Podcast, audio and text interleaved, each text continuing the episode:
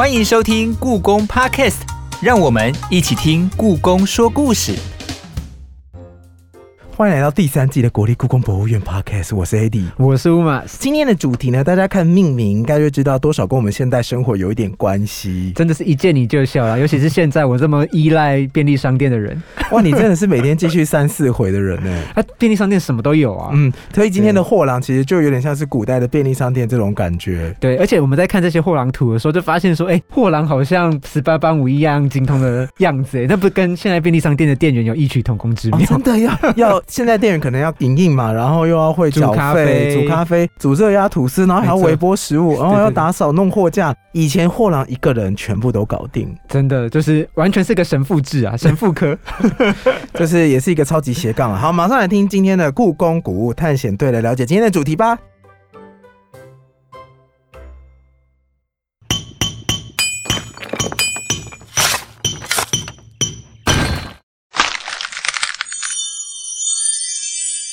宫古物探险队，想象你在古代生活，距离大城市有一段距离，采购生活用具、特别的食材或玩具都需要舟车劳顿。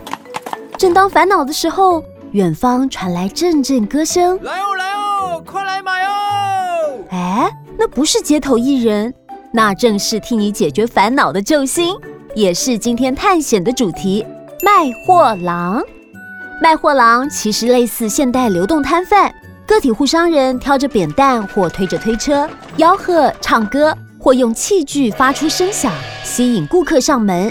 便宜大拍卖哦！而摊位上的货物更是琳琅满目，可说是迷你版古代超市。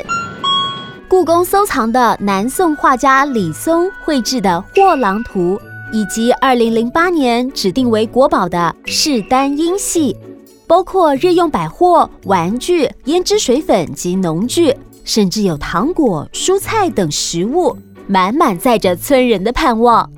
透过故宫的馆藏，我们能发现卖货郎对古代社会的重要性。不妨找个时间到故宫，一起来场古物探险吧。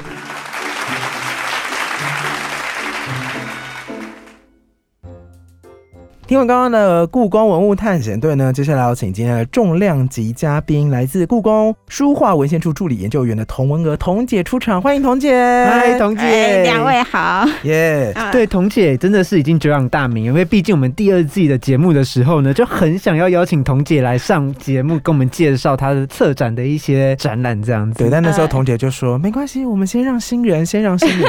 所以我们到第三季，总算请到这个重量级嘉宾。那这一次要搭配童姐帮我们介绍主题呢，就是我们的货郎图特展。没错，这个货郎图特展我期待好久，因为货郎图是很有趣、很有趣的，在古画中很有趣的作品。嗯嗯，然后这边就想要问童姐啊，像我们刚刚在我们的古物探险队里面都有听到一些片段，大概知道货郎到底是怎么样的角色。那这里就要请童姐帮我们介绍一下货郎的文化，它是怎么样子的一个文化呢？它是怎么诞生、怎么出来的？我在想说，这个货郎有商业行为，应该就开始了。所以上代为什么叫商？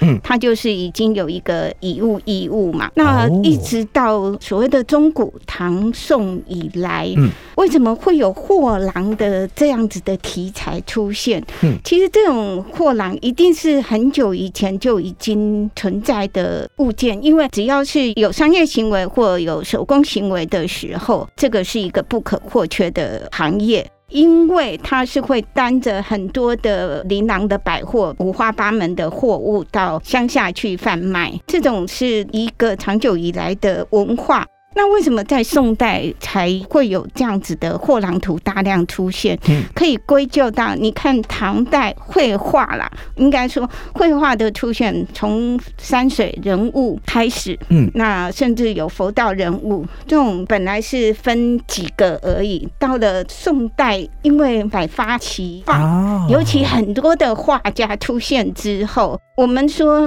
宋代他比较鼓励文人画，或者是说很多的画出现，很多的题材它已经不敷当代使用了。很多的画家一直在想方设法说，我要画什么画才会吸引这些人来购买。不然怎么会有《清明上河图》这样子的图画出现？因为它已经有风俗画这一类的。嗯，那货郎跟风俗画是非常相近的。所谓风俗画，当然是描写我们当时人的呃生活样态嘛。那货郎是其中之一，因为张择端的《清明上河图》里面就有很多的货郎出现了，嗯它只是在一个大的题材里面包含的。那宋代怎么会有这么多的想法出现？你看，他音戏小孩的儿童画也出现了，那呃木牛啦，应该说放羊的题材也出现了。那货郎当然也是这种题材，就像我们现在为什么会有很多的抽象画出现？因为画到没有题材了，你想要创新的时候，你就会有很多的想法出现。那你看到你旁边的很生活的题材，然后又跟小孩或者妇女这样互动的一个题材，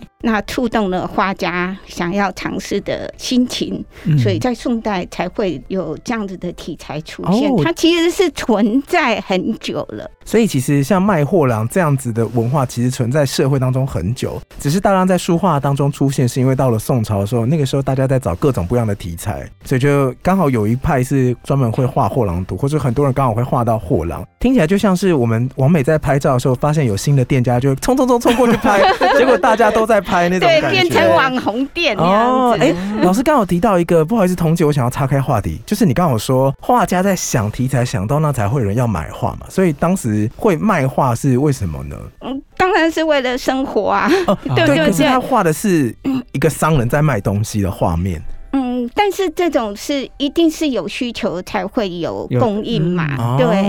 那有可能的状况就是说，他画的这些题材，有些人不一定是为了货郎而来，而是为了这些小孩而来的。哦，想对，那那当然还有一种就是画家觉得这种题材是他想要保存下来，他觉得很有感觉的。哦像李松的货郎图》，其实我们现在现存的嗯是事实上是有四幅存在在世界各地里嗯面。我们现在所知道的同一个画面、同样的题材，事实上是有四幅存在的。是一幅存在北京，两幅在美国。那最有名的当然就是我们的是胆音戏，大概是这样。哦了解，像老师刚刚您有提到啊，就是货郎图它的出现，它其实它绘画出来之后，它其实展现了就是那个朝代、那个时代的一些具体而为的反映了他们的一些风土民情、他们的民俗等等的。那像在这次老师所特别展览的货郎图的展览中，就有很多很多精彩的作品。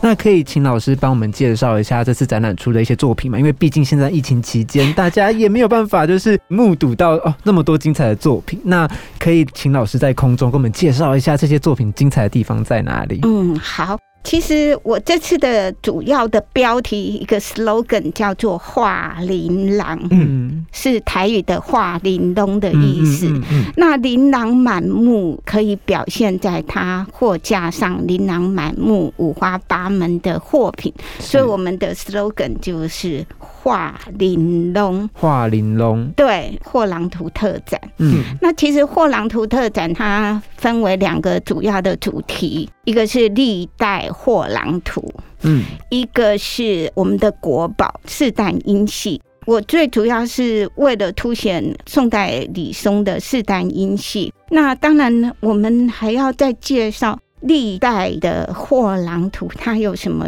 不一样的地方？所以我有分两个不同的主题存在在里面。因为事实上，李松的四旦音系是宋代的一个代表，那明代、元代、明代跟清代都有不同的主题出现，就是货郎图表现的方式。嗯尤其到了宋代，它其实是非常写实的，尤其这个李松货郎图，它上面很多的物品都是宋代它本身生活上的用品。那到了元代，元代有一张画。我这次展了十五张图而已，十五、幅作品，可是好像看起来很简单。可是呢，我们有最大的货郎图，有一百八十几公分的货郎图。哦，那有最小的就是宋代李松这个呃二是十对？二十六公分。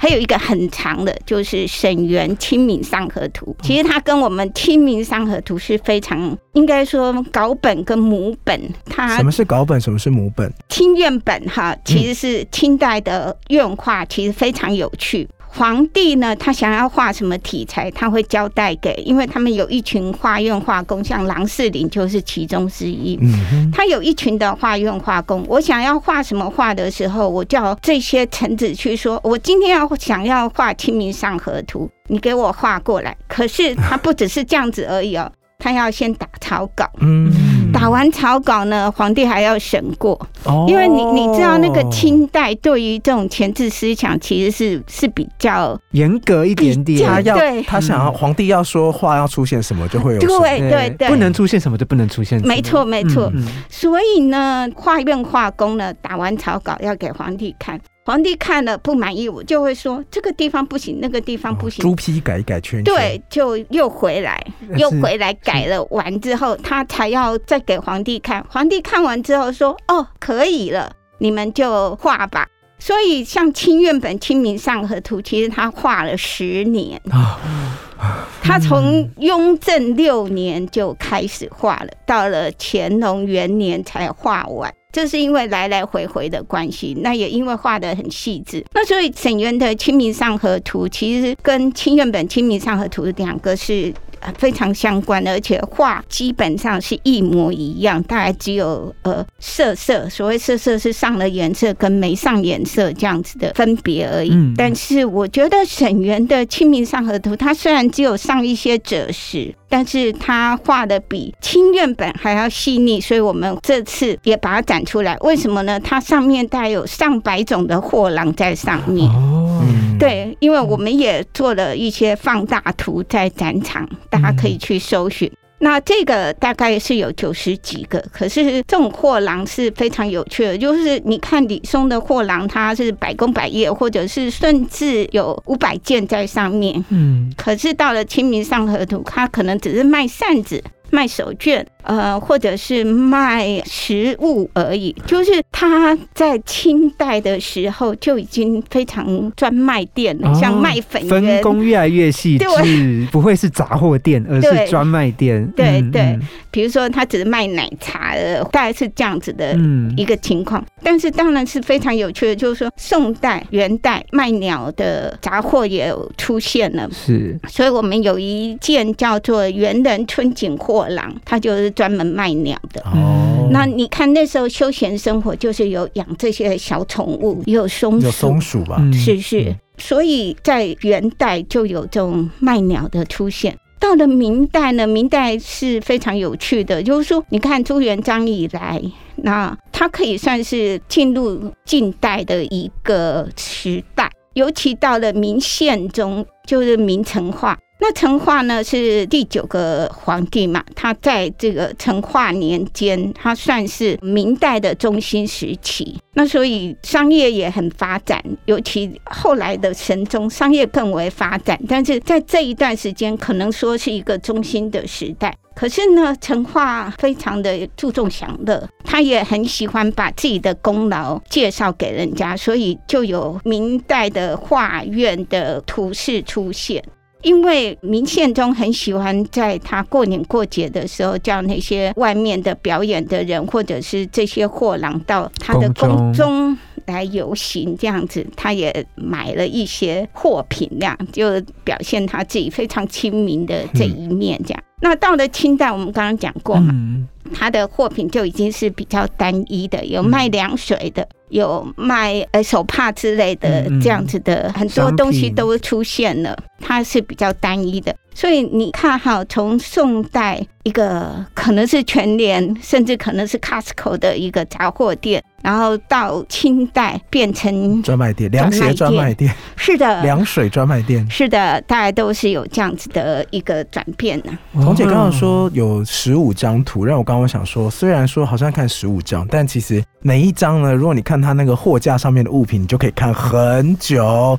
刚好故宫文物探险店有提到说，那个卖货郎身上的东西其实是琳琅满目嘛。是对啊，那不晓得童姐在研究这些宋元明清虽然说他们的物品好像趋向单一化，但是研究上面的物品在观察的时候，是不是也是一个乐趣的所在趣味的所在啦？嗯那当然啦、嗯就是说这次比较着力点是在李松或狼图这张四单音系里面，它其实是非常多的人已经研究过了。嗯哼，那我这次主要是在他的物品上面，希望从他的物品上面可以来想象说当时的宋代人他的商业的发达的情况。那当然，这一件呢，为什么它非常重要的地方？它可能是宋代人物画的一个代表作之一。那另外一个就是，因为它上面画了五百多件的东西，也是一个研究民俗或者是宋代生活的一个非常重要的图示，所以这件在二零零八年十二月的时候，已经是文化部公告的国宝。哦，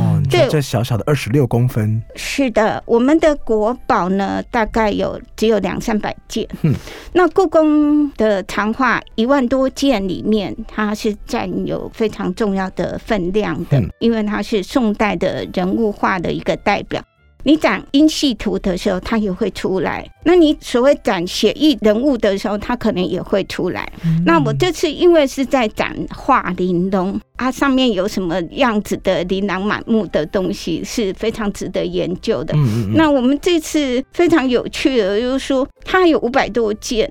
那我一直在讲说，如果我能够认识一百多件，我就非常心满意足了。因为很多东西呢，我们年代久远啊也都无从考究彤姐是说四大音系图上面的商品有五百多件吗？因为他自己在那个他的图上写了五百件，这边，嗯，就是他的柳树旁边有一个小小的字叫五百件，哦，对他自己写了五百件。那藏的很小哎，藏的很小，在这边。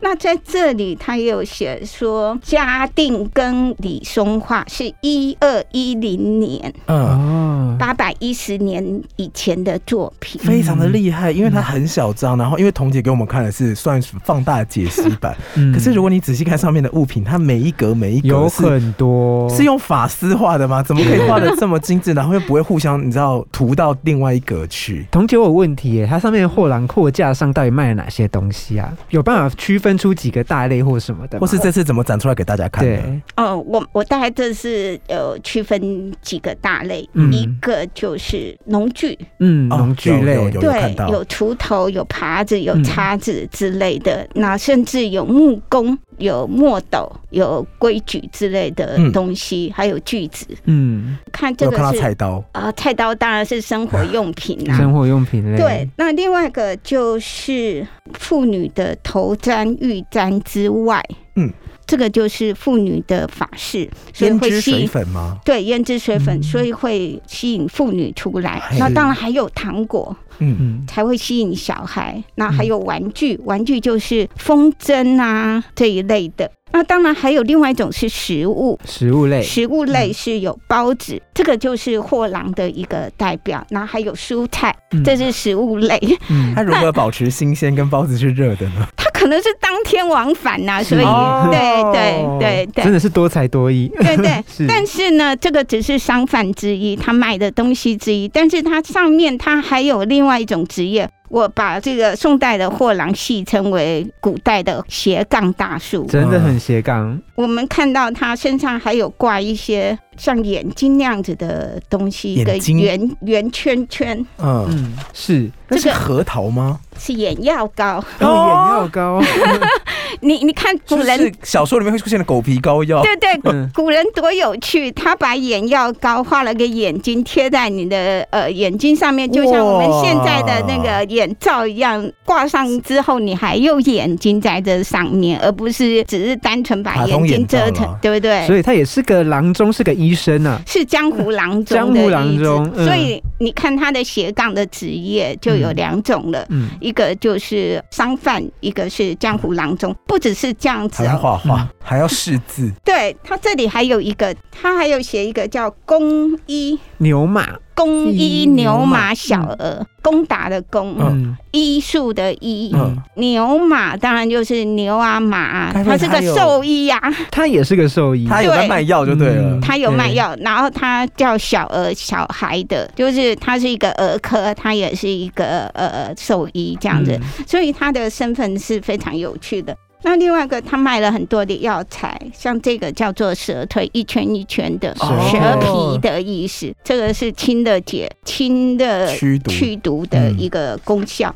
那这个叫做穿山甲，哦穿山甲也有啊也，看得出来是穿山甲哎。对，它主要是鳞片是当药材的。那他身上有很多的，有一个叫做酸醋的葫芦，其实是做药材的药引子，嗯不是现在的酸醋哦。嗯，不是酸醋对，但是它是药泡药材的。哦，所以你你看宋代的时候，跟我们现在的很多的物品的使用方式是不一样的。可是从这里我们可以想见到说，这个人他真的第一个很壮，第二他是江湖郎中，嗯，他一定是是的几个字。那像他这里还有一个是文字，文字所以他有代书的个能职务。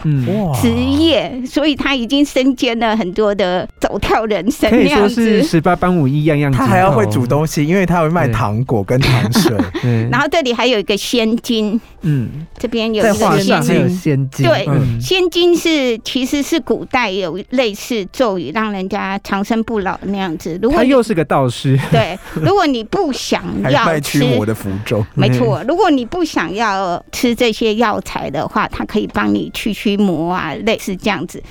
你说这些东西你都不想要，没关系，我还可以修。是，的，是的，你看它这上面有一些小铃铛，嗯其实除了对旗帜也是一个驱魔的道具。哇，对，除了它的波浪鼓之外，这种小铃铛走到的时候，大家都知道说它可以破狼来了破狼来了，所以是非常有趣的一个职业啦。嗯他一定要身兼医生，嗯因为你你知道乡下有很多的人都就没有医生嘛对，所以他好不容易来一趟，他当然是带了很多五花八门的东西到这个乡镇来贩卖，这样才能吸引各色人等各式各样的人出来跟他搞彤姐刚。讲这样子，我就想说，你没有研究他们怎么移动的吗？他们有办法走路吗？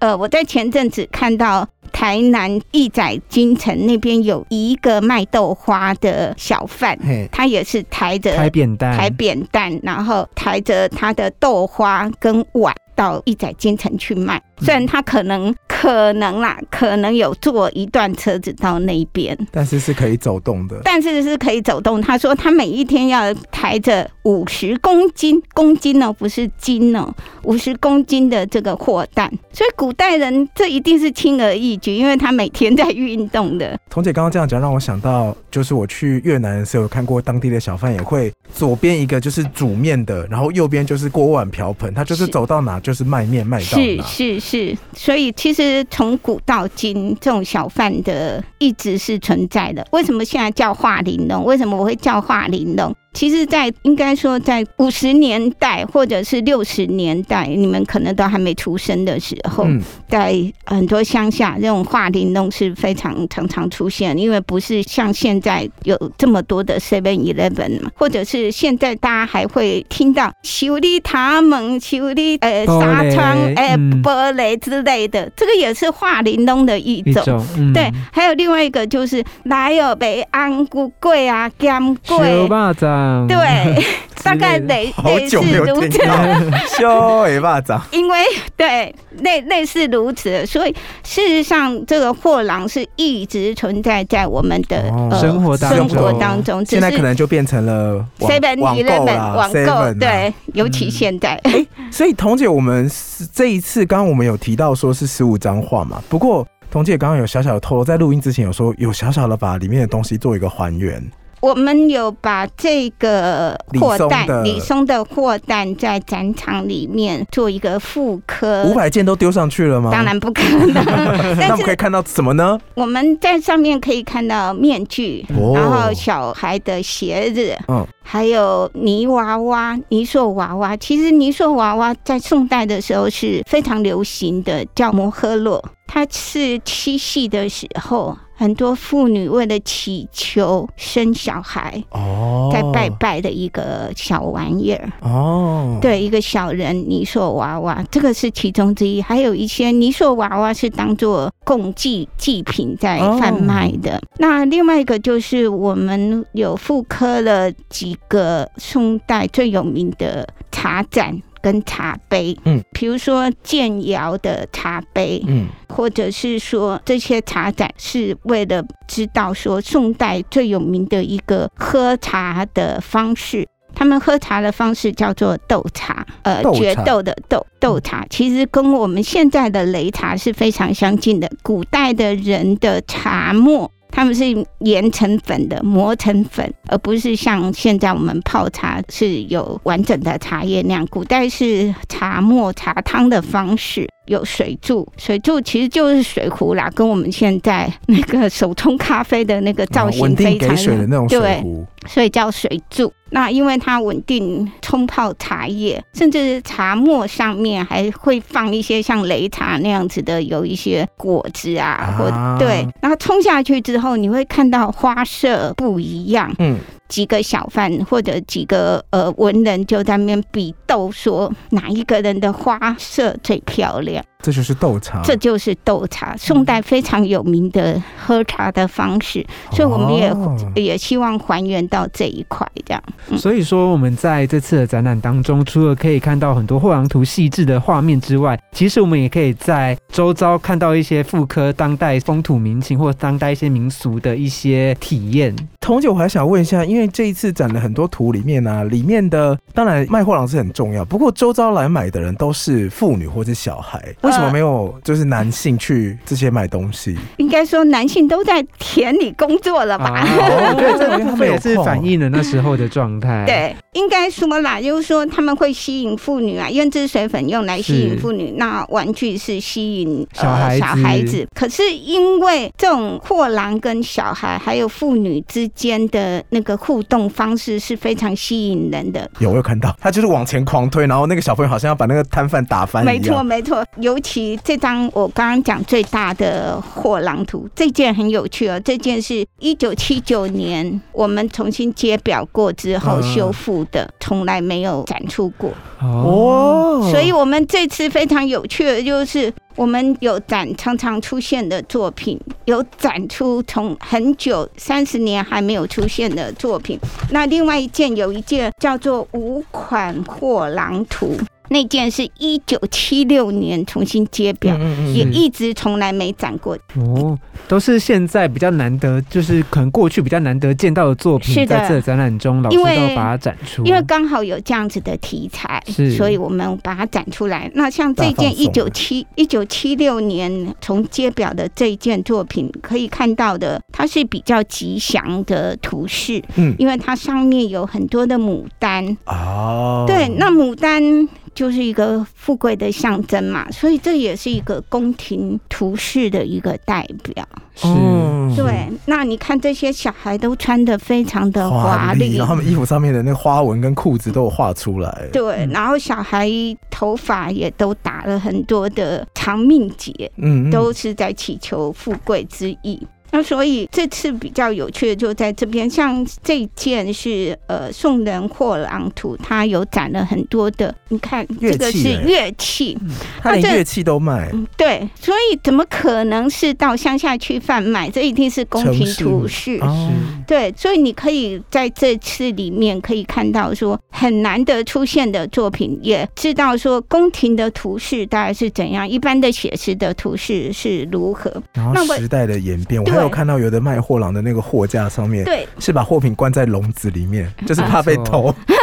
我想要跟大家更有趣介绍一件作品，是那个丁关鹏的《太平春事》，这是清代的作品。全彩的哦。对，应该说郎世林的徒弟，他是是有西洋的风格。哦，对，，你看这一件作品非常有趣，他抬了两个扁担的货架的，类似水缸那样子。哦，那是水缸，我曾经跟我们器物处的同仁请教过，这是会不会是陶瓷的？但是后来我在演讲的时候，有人跟我讲说，这个如果是陶瓷的话，未免也太重了，就像刚刚讲的，它可能抬不动了。是那有可能是漆器啦，啊，然后里面再做一些防湿的涂装。法，嗯，对，那他这里就是在卖甜点，嗯你看他卖了很多的甜点很，细致，画的很细致。对他可能还有冰块在这上面。哦，还有筷子，还有碗。那他拿了两个像铜环那样子的，吸引了大家来买发出声音的发出声音的声响的东西。没错。嗯，然后另外一个是空的水缸，是这个空的水缸，我自己觉得我们大家都是这么猜啦，这里应该是水，嗯，因为你知道喝这种甜品呐、只要算一算，那个碗又可以。再重新再重使用，新使用了嗯所以现在跟类似卖豆花的状况是一样的，所以是非常有趣的一件作品。现在来看真的比较不卫生。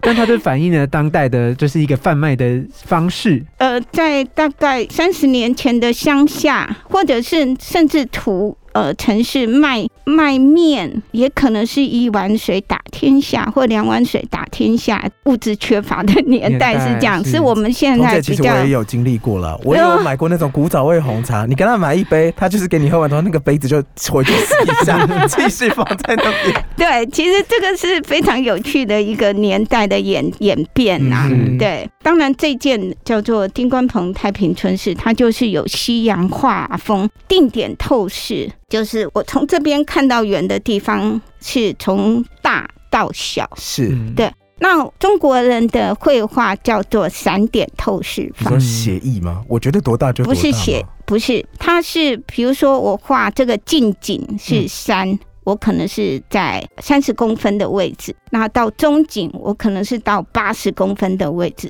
就是不同的试点去啊，去呈现，哦。而不是说像我们现在看到山是越远越小的状况。啊。它会变成，我觉得它山多高就是多高的嗯这样子的状况，所以定点透视跟散点透视是中国画跟西洋画是非常不同的透视法。了解，我懂了。就是在这次的展览中，我们不仅可以看到各朝代货郎的眼镜，然后也可以看到比较稀缺性比较高的作品，就是过去可能好几年没有展出，在这次的展览也展出了，而且还可以同时看到不同绘画风格甚至是技巧的货郎。看各个朝代是怎么用不同的绘画技巧把货郎呈现出来的，还有李松的现实还原版，对，对，真的很精彩诶！这个展览的细节有好多，它东西真的就是件数很少，可是每一件的细节真的非常非常的多。我们还有几件的小的册页，是那这些小册页里面非常有趣哦。它比如说，呃，这件也叫做苏汉城货郎。为什么这么多的苏汉城或狼图呢？苏汉城跟李松是南宋最有名的两位风俗画家，他们也对儿童题材非常的熟悉对，而且是非常的厉害的画家。是尤其苏汉城，苏汉城有一件国宝叫做《秋庭戏影》，有嗯两个小孩在玩推着模的游戏。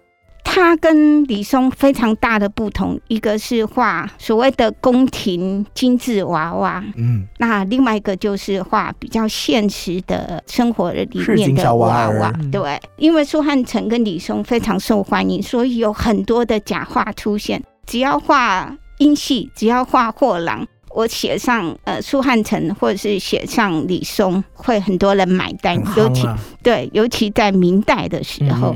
因为他们想要很多的大画家的画，就是明代的一些有钱的人，最畅销款式是的，所以他们就有很多的苏汉城货郎出现。那像这个苏汉城货郎里面就卖了很多的瓶瓶罐罐在这上面。这个架子非常有趣哈，叫挑担台盘架。它原先是可以挑着走的，到一个地方的时候就把它放下来，然后把东西平铺在这上面，所以才叫挑担抬盘架。好像那个路边要摆摊的时候，对他们可以火速收纳，然后到时候再摊开那种感觉。其实是一样的道理。嗯嗯。哦，老师这次介绍的作品真的很精彩。可是老师您也知道，就是现在在疫情期间，就是我们也不晓得说到时候，呃，因为老师的展览好像就是也快到尾声了嘛。七月十三。对，真的好可惜。所以我们播出之后，可能听众朋友想要去看，可能都还没办法看。所以呢，如果真的真的没有办法去看到这一次精彩展览的话，听众朋友也不用担心，就是在故宫的网站上面呢，数位馆藏上面，对，数位馆藏上面都有一些精彩的作品可以去看，那也可以去解解自己的干瘾。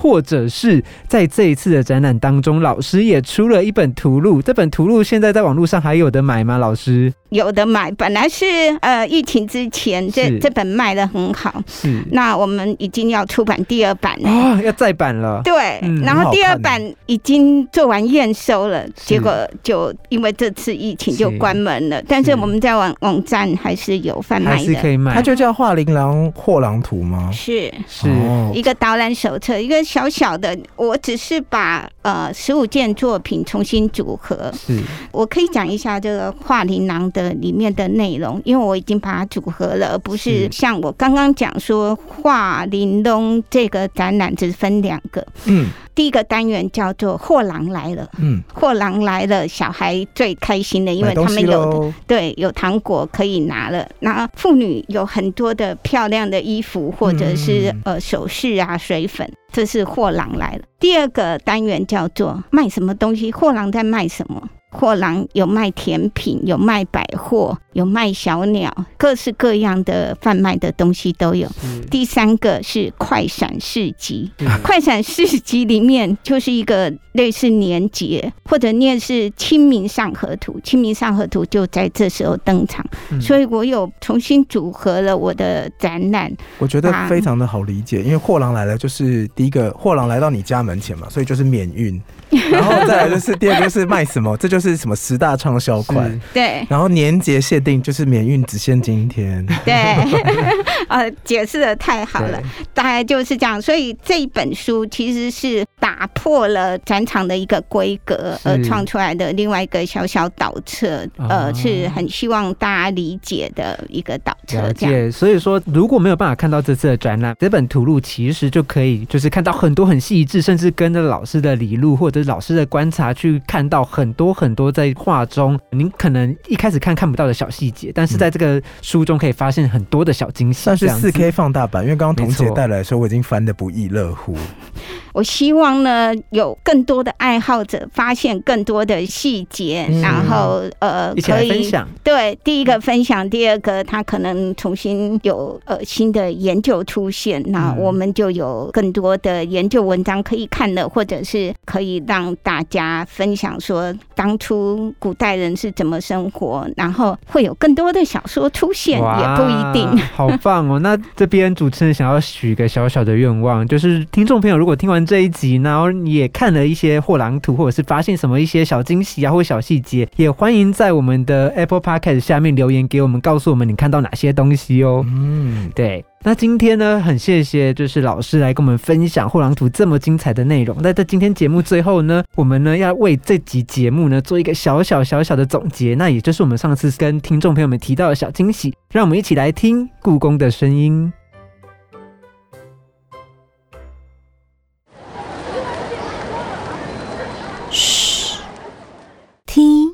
故宫的声音。今天的声音关键字是“咚”，听见了吗？古时候的卖货郎挑着扁担，除了吆喝，还会边走边摇鼓叫卖，手中的拨浪鼓发出“咚咚咚”清脆的鼓声，不同节奏还代表不同含义哦。下次听到相似的咚咚声，别忘了《卖货郎图》当中那个兢兢业业。努力做生意的好儿郎。刚刚听故宫的声音里面，房间做一个声音关键字的总结，就是货郎有很多咚咚咚咚咚，所以以前他们就是关于节奏这部分也是有的吗？一定是有的，他有咚咚咚来哦，来买东西之类的，而且他一定有很大的肺活量嘛，没错，他还会表演很多的歌声，因为他这样子，他才能够吸引到很多在屋里的小孩啊、妇女啊，出来所以，所以他也是一个街头的卖呃街头艺人，街头艺人的角色，是，是因为你一定要会唱歌，而且刚刚彤姐很可爱，就是她在播这个音档给彤姐听的时候，彤姐就说：“哎呀，我忘记了，就是卖货郎，他其实也是一个街头艺人呢。还 会吆喝呢。对，一定要会唱歌、会吆喝，否则熊霸掌是怎么来的？哦对不对？啊来类似这样子，所以他他一定会有很多的花招吸引客人上门。对，那我们今天经过彤姐精彩的分享，真的可以发现卖货郎真的是个斜杠大叔。节目的最后，我想要私心分享一个，刚刚好吧彤姐有带来一个画琳琅货郎图的这个图录里面呢，有揭露一段话，是说这个货郎他们其实会做些甜品，然后我觉得这些名字很有趣，分享给听众。就是在南宋的《东京梦华录》里面，这里有写到说，他们那些甜品有的名字叫做冰雪甘草汤，这个大家可以想象得出来，有点像仙草甘茶，甜甜凉凉的。但是呢，有一个我觉得很特别，叫做凉水荔枝糕，就 嗯哎、长什么样子呢？好吃哦生腌水木瓜，这生腌水木瓜个长什么样子呢？啊！木瓜牛奶，或是木瓜丝吧，我不知道长什么样，那我觉得很有趣。然后还有一个叫做冰雪冷原子，我也不知道它长什么样子。嗯，其实那个荔枝糕呢，嗯只是名称叫荔枝糕，闻起来像荔枝糕，它不是荔枝做的什么？啊，啊！真这么早就有。化学加工？不是不是不是，它其实应应该是像乌梅去加蜂蜜去把它提炼出来像蜜饯这样吗？是一个膏状的东西。哦。对，然后你知道他们宋代有很多很有趣的甜品，比如说叫做霜降蜂耳，霜降蜂耳。都听起来很细。我刚本来想煎牛肉，不是不是不是，嗯，它为什么叫蜂耳？它其实是莲子，蜜饯莲子的意思。你知道那个放莲子的地方像蜂巢那样子，嗯嗯一个嗯一个洞一个洞嘛，对对对，里面是莲蓬头那种感觉。对，所以它才叫蜂，蜜蜂的蜂。哦，你知道那个宋人他对于很多的甜品，你看您刚刚讲说生腌水木瓜生，腌水木瓜真的是生的木瓜去做，这个就是里面的。那原子当然就是汤圆呐，这个也毋庸置疑的。这叫哦，原来这原来是冰汤圆的，我还以为是什么东西没。有，没有他们有很多很细致的甜品的名称，在《东京梦华录》里面有一道一道的。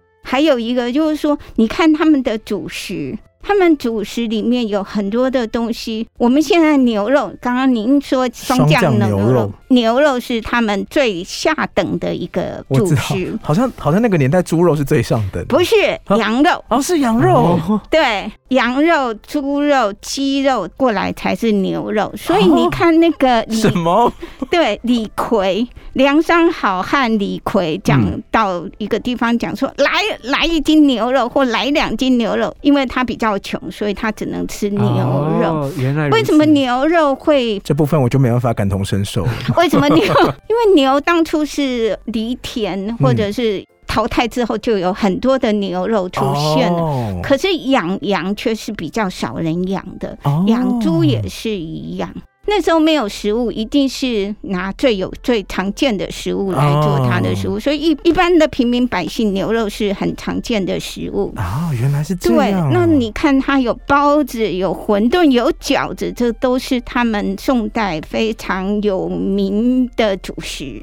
那有甜品，有饭后甜点，各式各样都有，所以宋代是一个非常幸福的年代。非常适合穿越的年代。对啊，没想到我们今天聊货郎图，聊到最后还可以就是聊到很多就是令美食对令主持人口水直流的美食图毕竟。货郎图上面也都看得到这些小小的甜品嘛。天呐，真的很谢谢老师今天来国立故宫博物院的 podcast 做这么精彩的分享。谢谢彤姐，喜欢今天的节目，不要忘了到 Apple Podcast 上面留言，然后帮我们订阅跟推广给你喜欢的听众朋友，都不能去的、能去的都帮我们推广一下没错。没错，尤其在疫情期间呢，都可以透过我们的节目呢来了解更多故宫有趣的小故事哟。持续锁定第三季的国立故宫博物院 Podcast，我是 AD，我是 Umas，，我是童文儿，谢耶谢。谢谢谢谢童姐，拜大家拜拜